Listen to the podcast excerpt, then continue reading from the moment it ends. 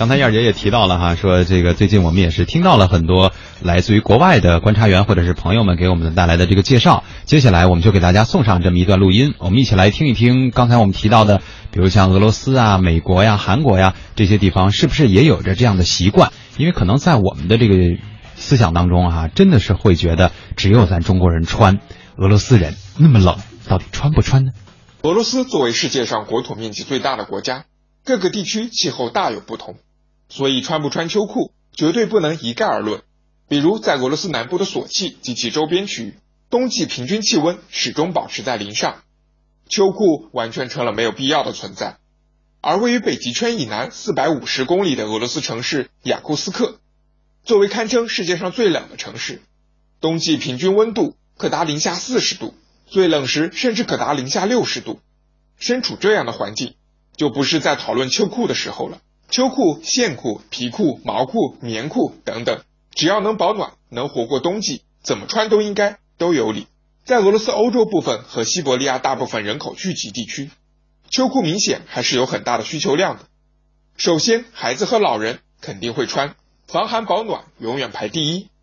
对于年轻人，如果不是大量时间在室外行走或工作，大部分人都不会选择穿秋裤，因为俄罗斯室内车内暖气普遍很足。从家出门到开车上班，再到办公室，中间只有几分钟暴露在室外。如果穿了秋裤在室内，反而会感到非常不适。同时，俄罗斯的秋裤普遍明显比国内秋裤要薄很多。考虑到很多女性需求，修身款是主打产品。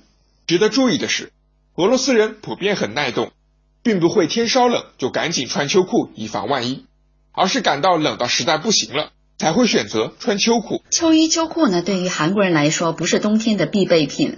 大部分韩国人冬天呢不穿秋衣秋裤，即便是穿，一般也只是穿那种超薄的，而且呢只穿上衣。韩国人之所以可以这样越冬，主要的原因在于韩国冬天的这个取暖设施特别的优越，家里和公共场所一般都会四季如春。这种环境呢，造就了韩国人即便是在大冬天，也可以尽情的施展自己的时装爱好。很多。女孩子大冬天也会穿着短裙，因为她们只要不长时间的在室外活动，就不会被冻着。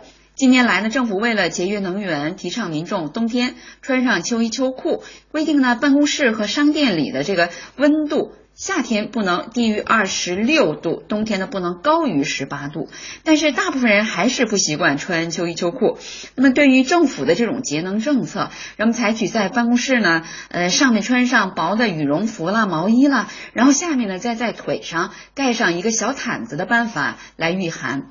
韩国人不愿意穿秋衣秋裤的主要原因，一是觉得行动受限制，二来呢，韩国人把外表看作是表达自我的非常重要的方式，所以呢，非常的重视，因此他们不能忍受因为穿上秋衣秋裤让衣服完全走样的这种事情发生，宁可穿一些保暖的面料做出来的时装。那么冬天最冷的天气里，有的男性会在里面穿上一种御寒的丝袜，以代替秋裤。美国人穿不穿秋裤呢？首先肯定是穿的。因为像亚马逊、沃尔玛以及梅西百货等流行的美国零售网站和实体店都会出售秋衣秋裤，而且还有很多不同的款式。在美国这样一个市场化的国家，一种商品如果没有市场需求，商家是不会出售的。所以，既然有卖秋裤的，也自然会有买秋裤的。但是目前并没有统计数据说明美国穿秋裤的人到底有多少。影响美国人穿秋裤的因素主要有两个，首先是气候。冬天的时候，美国北方城市气温低，有的地方还会下暴雪，因此如果人们在户外行走的比较多，那么就可能会要穿秋裤。而在美国南方，冬天的气温没有北方低，因此人们不需要穿秋裤来进行保暖。第二个因素是生活方式和生活环境，很多美国人出门的时候都会开私家车或者乘坐公共交通，而车里面都会有暖气。到了目的地以后，室内也会有暖气。所以暴露在室外的时间很少，这减少了美国人穿秋裤的需求。而一些人宁可在外面的时候冷一点，也懒得穿秋裤，因为进入室内之后就要把秋裤脱掉。总的来说，穿不穿秋裤还是要看个人的需求。